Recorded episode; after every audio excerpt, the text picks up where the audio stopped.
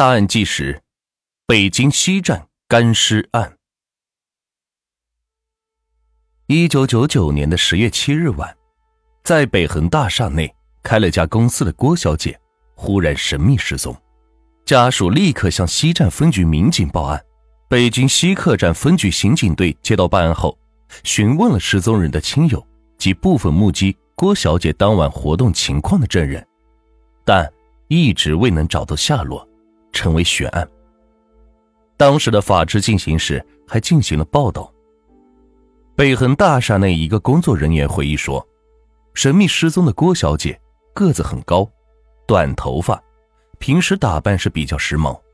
十九岁的郭小月在北京西站地下车库停好车后，向位于西站对面的联发大厦走去。郭小月的工作单位就位于联发大厦里。”而就在这条不足六十米的路程中，郭小月失踪了。当时停车场的保安还看到过她离开的背影，但此后再没有人看到过她的踪影。一名顾姓员工说，当时怀疑她被绑架了，但最后没有找到。二零零六年上午九点多，仓库管理员王师傅拿着手电，准备去地下二层。封闭已久的仓库内打扫时，手电一晃，光线照在风干的尸体上，皮包着骨头，看那样子，应该死了好久，就像恐怖片里的干尸一样，太吓人了。现场的师傅说，尸体面部的皮贴在骨头上，身上的衣服全是被腐蚀后的窟窿，由尸体上残留的白色胸衣来看。可以断定是一具女尸，女尸身上有着一条外翻的狭长伤口，伤口周围有着黑褐色的血块，地上一大堆干涸的血迹。下午三点多，尸体被急救车拉走，警方表示将对尸体做法医鉴定。七年后，在北恒大厦地下停车场发现的这具女尸，是不是郭小瑞呢？民警在这具尸体的旁边还发现了一个牛皮纸袋，纸袋里边除了一些美容产品外，还有一张一九九九年十月六号的《北京晚报》。就是这个日期，让当时跟随民警拍摄法制节目的北京电视台记者敏锐的想到了他们之前曾经报道过的一个女孩失踪的案件。民警拿着尸体身上的物品，找到郭小瑞的家人进行了辨认，得到了肯定的答复，而随后的 DNA 鉴定也证实了郭小瑞家人的判断。经鉴定，尸体确实为失踪的郭小姐，被他人用钝器多次打击头面部，导致颅脊脑损伤死亡。因尸体腐败风干，也不排除合并其他手段致死的可能性。由于抛尸现场的位置非常隐蔽，根据种种细节，民警对案件的性质有了生人熟地的判断。也就是说，嫌疑人跟被害人并不认识，同时，嫌疑人对抛尸现场的周围环境非常熟悉。同时，民警还了解到，一九九九年十月，北恒大厦的建筑施工尚未完全结束，地下二层是封闭的状态。只有一些施工人员住在那里，民警觉得这些人中很有可能会有案件的凶手。由于案发已经过去七年，现场绝大部分的证据已经彻底灭失。当年在北恒大厦工作过、参与过施工的人员早已经是散落到全国各地。民警通过艰难的排查，最终还是筛选出了一批嫌疑人。这些人要么是对现场熟悉，要么是在现场施工过。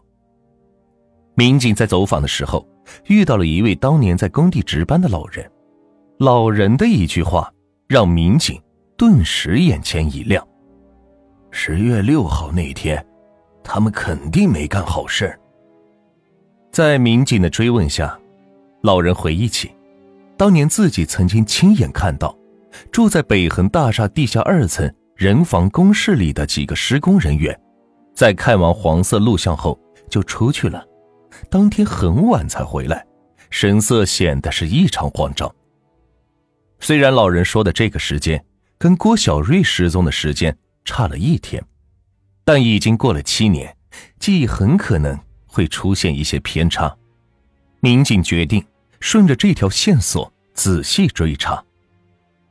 在追查到老人提及的一名工人时，这名工人见到民警说的第一句话就是：“那件事和我没关系。”由于警方之前的调查都是秘密进行的，并没有透露询问的目的，所以这一名工人的话让人很是怀疑。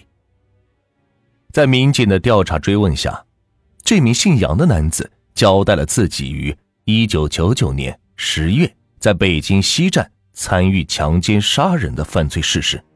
根据杨某的供述，民警随后又抓获了本案的另外两名嫌疑人赵某和王某。赵某和王某对于自己在一九九九年十月的所作所为，同样是供认不讳。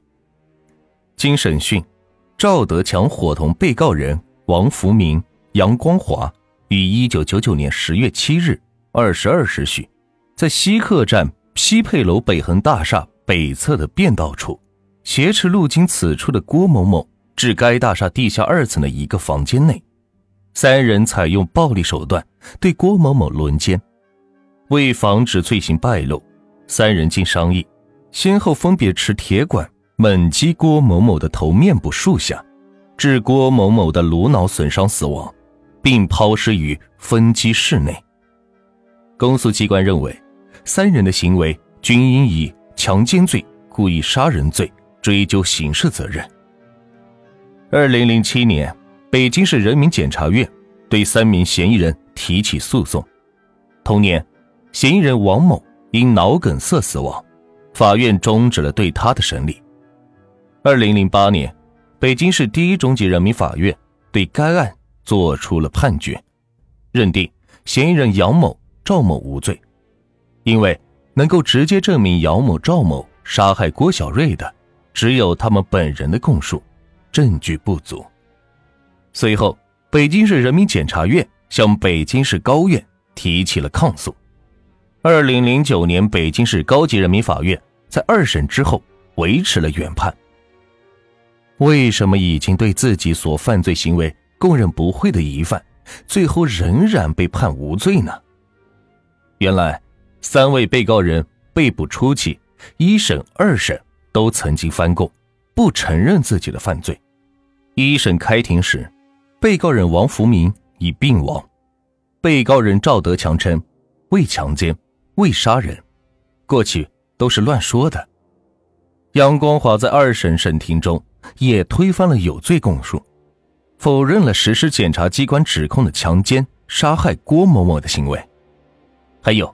在审查过程中，有一个非常重要的疑问，一直存在于侦查人员脑海中，那就是三疑犯对于挟持被害人至北恒大厦地下二层的经过、强奸被害人的顺序、杀害被害人的凶器、打击地点、顺序和部位等重要内容都存在矛盾。检查人员分别带三疑犯到作案现场，王福明两次指认的地点不一致。杨光华没有指认出藏尸地点，赵德强、王福明对藏尸地点的指认不一致，且与尸体的发现地点不符。侦查人员对王福明两次指认的不同强奸、杀人地点，对赵德强指认的强奸、杀人现场进行勘查，均未发现有案件有关的痕迹物证。此外，三疑犯的精神状态都不太正常，王福明答话词不达意。被怀疑有精神异常，赵德强在询问期间精神亢奋，经常停下来偷笑。杨光华在羁押期间神情呆滞，表述不清，经诊断为边缘智力。关于强奸行为，侦查机关根据三被告人对强奸过程的供述，对尸体所着内裤进行检验，但未能检出精斑及相关的痕迹。杨光华曾先后供述：“我拿刀扎了被害人左胸部，杀死了被害人。”王福明扎了被害人一刀，出血了。王福明亦曾多次供述用刀刺击被害人胸腹部，但尸检鉴定显示，在尸体相应部位未见破损，未见肋骨硬划痕，所着内外衣服相应部位未见刺破口。二被告人反复供述的用刀扎害被害人的情节与客观证据证明的事实明显不符。北恒大厦物业工作人员说。通往地下二层有南北两个出口。一九九九年时，上述出入口都被工程部用锁锁着，三疑犯都没有开锁的钥匙。他们是如何挟持被害人进入大厦地下二层的呢？虽然被害人的确被人谋害，但三疑犯的供述有太多的矛盾和疑点，最终只能依法宣告三疑犯无罪。在不冤枉一个大好人与不放过一个坏人之间，现实不可能如此一举两得，两者之间其实暗含着矛盾。如果不放过一个坏人，在命案必破的压力下，有些办案人员就难免刑讯逼供，制造出冤假错案，不仅让坏人逃脱法网，而且让无辜者蒙受不白之冤。我们在这方面的教训不可谓不深刻。反之，如果要做到不冤枉一个好人，在疑罪从无原则下，就难免有一些命案破不了，让些坏人逃出法网。